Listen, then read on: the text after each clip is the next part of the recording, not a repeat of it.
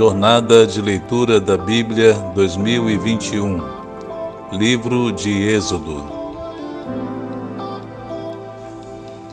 Bom dia, meus queridos irmãos. Vamos dar continuidade à nossa jornada de leitura bíblica. Hoje, dia 20 de janeiro. O nosso alvo hoje é lermos Êxodo, do capítulo 8 ao capítulo 10. E ontem nós lemos o capítulo 7, você viu que na narrativa do capítulo 7 deu-se início às dez pragas que Deus mandou sobre o Egito. O, os deuses Ísis e Apis foram é, desmascarados ou foram confrontados quando as águas se transformaram em sangue. E hoje então nós vamos dar continuidade com a narrativa das pragas. Hoje a segunda praga das rãs e vamos até o capítulo 10. Êxodo capítulo 8 diz assim: A segunda praga, as rãs. O Senhor falou a Moisés: Vá ao Faraó e diga-lhe que assim diz o Senhor: Deixe o meu povo ir, para que me preste culto.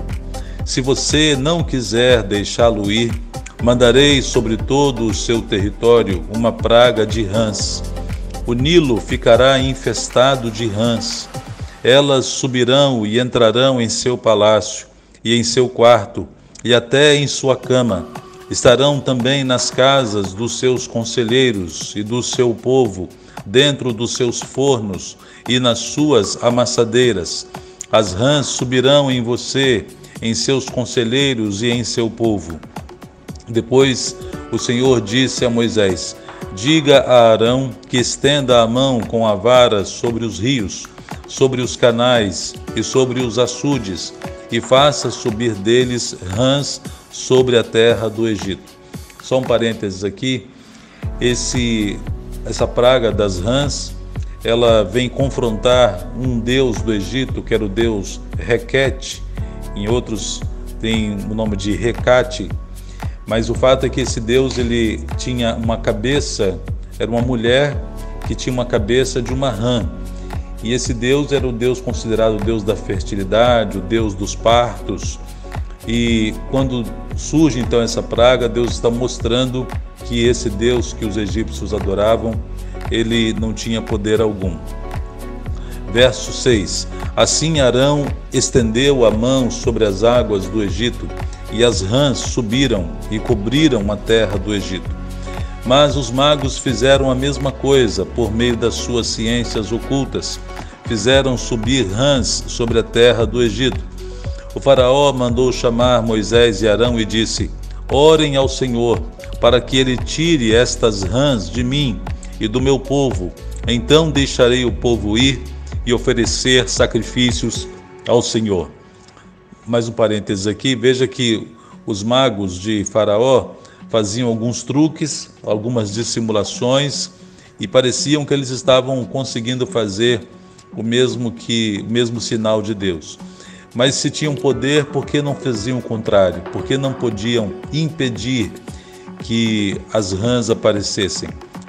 O faraó precisou pedir a Arão e Moisés que orassem ao Senhor e ele promete que vai deixá-los ir nós sabemos e veremos que ah, era apenas uma falácia, né? era apenas um, uma, uma forma de driblar ah, Moisés e Arão, de enganá-los, era mais uma mentira e na verdade ele não tinha desejo de deixar ninguém ir embora.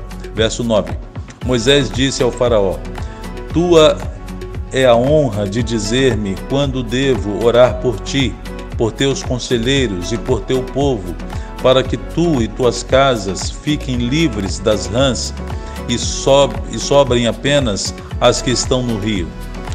Amanhã, disse o Faraó. Moisés respondeu: Será como tu dizes, para que saibas que não há ninguém como o Senhor nosso Deus. Perceba que a estratégia de Moisés foi inteligente, porque se fosse algo de marcar, uh, o fato de marcar dia e hora para as rãs desaparecerem seria um sinal de que Deus agiu. Se fosse num, fora do horário marcado, o faraó poderia dizer: Não, foi, foi por acaso que as rãs sumiram. mas Moisés estabeleceu dia e hora para que isso acontecesse, para que ficasse claro que foi a mão de Deus. As rãs deixarão a ti as tuas casas, a teus conselheiros e a teu povo. Sobrarão apenas as que estão no rio. Depois que Moisés e Arão saíram da presença do Faraó, Moisés clamou ao Senhor por causa das rãs que enviara sobre o Faraó. E o Senhor atendeu o pedido de Moisés. Morreram as rãs que estavam nas casas, nos pátios e nos campos. Foram ajuntadas em montões e por isso a terra cheirou mal. Mas quando o Faraó percebeu que houve alívio, obstinou-se em seu coração e não deu mais ouvidos a Moisés e a Arão, conforme o Senhor tinha dito. A terceira praga, a praga dos piolhos. Então o Senhor disse a Moisés: Diga a Arão que estenda a sua vara e fira o pó da terra e o pó se transformará em piolhos por toda a terra do Egito. Assim fizeram, e quando Arão estendeu a mão e com a vara feriu o pó da terra, surgiram piolhos nos homens e nos animais. Todo o pó de toda a terra do Egito transformou-se em piolhos. Aqui, irmãos, vemos nessa terceira praga que Deus manda sobre o Egito, um confronto ao deus Sete. Sete, ele era um deus considerado o deus da, do caos, o deus do deserto, e agora o poder desse deus é, é colocado em xeque e é mostrado a sua incapacidade e a sua ineficácia quando as areias do deserto, sendo ele o deus do deserto, as areias do deserto e o pó da terra se transformaram em piolhos. Isso para mostrar mais uma vez a grandiosidade do nosso Deus. Verso 18. Mas quando verso 17, assim fizeram, e quando Arão estendeu a mão e o com a vara feriu o pó da terra, surgiram piolhos nos homens e nos animais, todo o pó de toda a terra do Egito transformou-se em piolhos. Mas os magos tentaram fazer surgir piolhos por meio das suas ciências ocultas e não conseguiram e os piolhos infestavam os homens e os animais. Os magos disseram ao Faraó: Isso é o dedo de Deus. um parênteses aqui.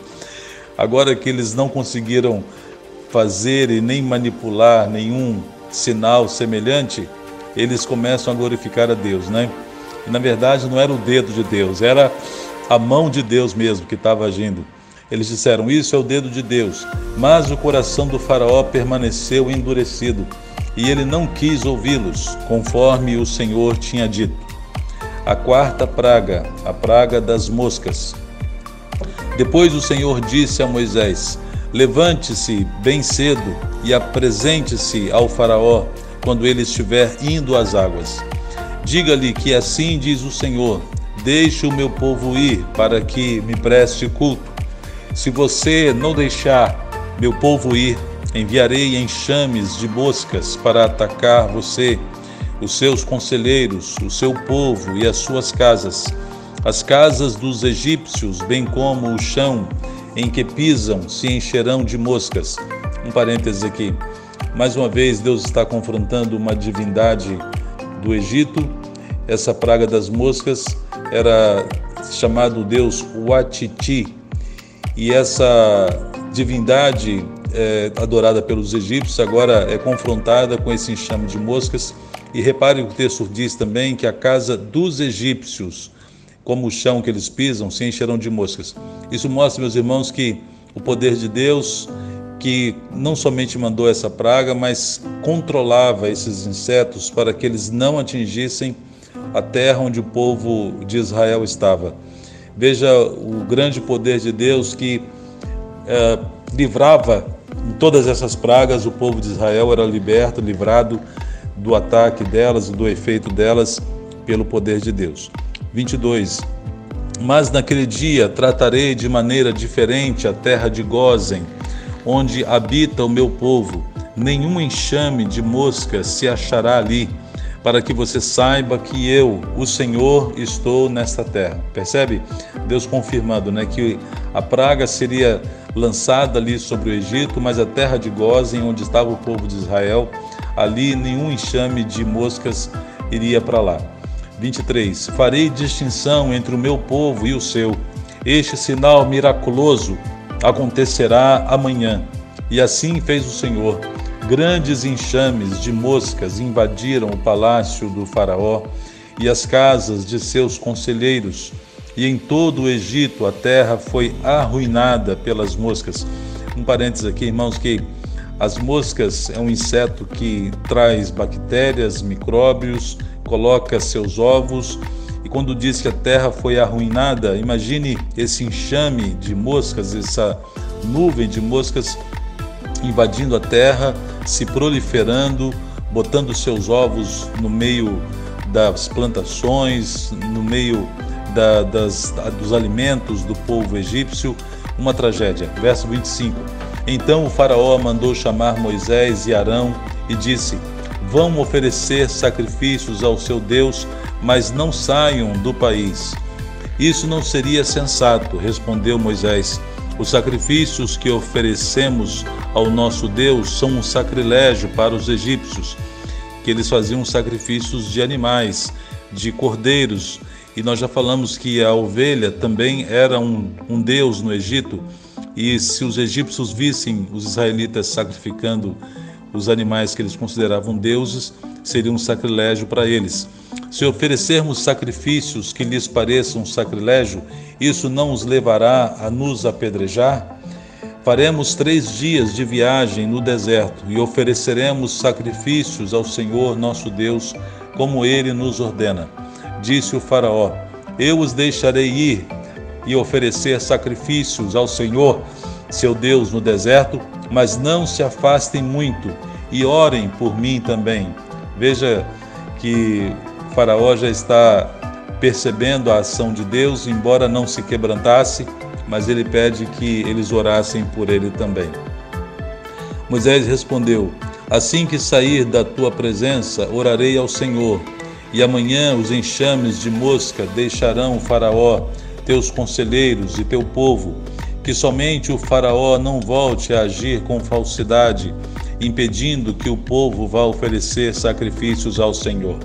Então Moisés saiu da presença do Faraó e orou ao Senhor.